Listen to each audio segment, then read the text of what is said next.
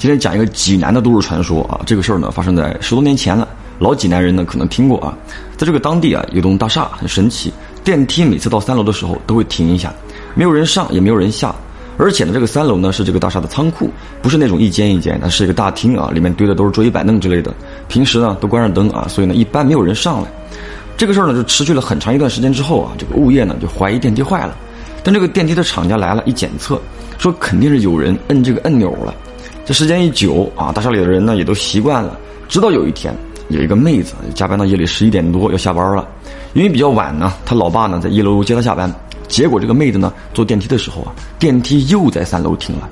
晚上嘛，加上这个三楼呢本来就不开灯，电梯外面呢黑乎乎的，啥都看不见。你正常来讲呢，这个电梯自己开门之后呢，它还会关上。这个事儿呢，大厦里的人呢都遇到过。这个妹子呢也不是第一次了啊。但这一次啊，这个电梯的门关上一半又打开，关上一半又打开，这怎么都关不住。这个妹子呢担心老爸等急了，就决定啊走楼梯下去。三楼嘛也不高啊，出了这个电梯间。结果呢一出去啊，这个电梯门它关上了，然后就直接往上走了。妹子呢也没管那么多啊，往这个楼梯口走。结果到了楼梯口呢，她发现这个楼梯口啊太黑了，女孩子嘛有点害怕。正当她犹豫啊要不要下去的时候，就听到电梯的那个铃响了。他就想啊，肯定是电梯又在三楼开门了。于是呢就回头跑，就想上电梯。但是这个楼梯口啊跟这个电梯间之间呢是有距离的。那就在他跑到一半的时候呢，就听到电梯又关闭了。妹子呢就停下来了。但这个时候他听到电梯间那边呢有一个高跟鞋走路的声音。他就想，应该是有其他人也在三楼下来了，就想跑过去啊，跟他做个伴儿。可结果啊，他到了电梯间门口的时候，发现根本没有人。那正当他怀疑是不是自己听错的时候啊，高跟鞋的声音在电梯间里啊又响起来了，就像是有个人啊在原地踏步一样。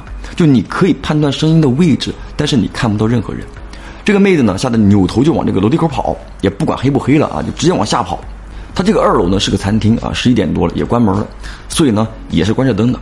可奇怪的是啊，他下到一楼之后，大厅里也关着灯，而且这个妹子仔细一看啊，发现这并不是平时熟悉的一楼大厅，里面的吧台、沙发全都不见了，这个大门也不见了，整个大厅的四周啊都是墙。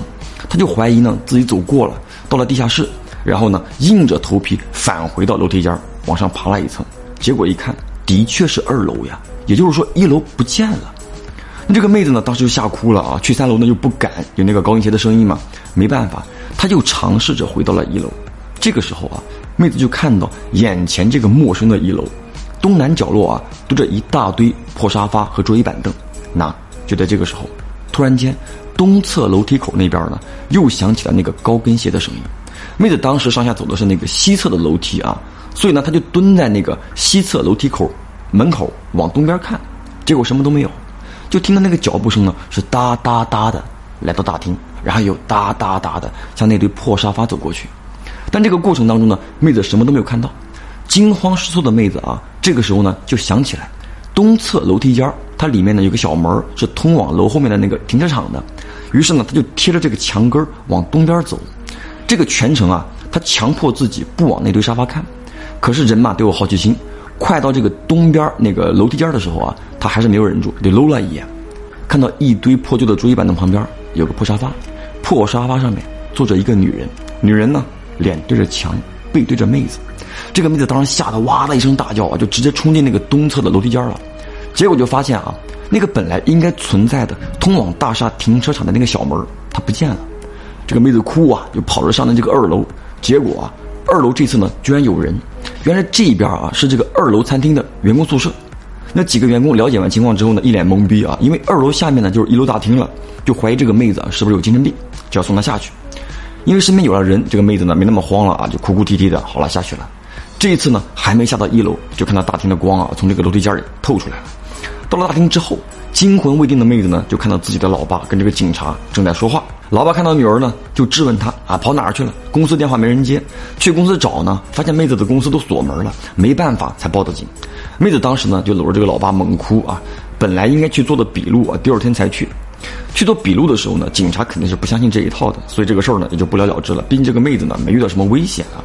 那后来呢，这栋大厦在业主的要求下就安装了监控器，因为那个电梯呢总在三楼开嘛，而且电梯公司的人。总说这个电梯没有问题，所以保安呢就重点监视这个三楼的电梯口。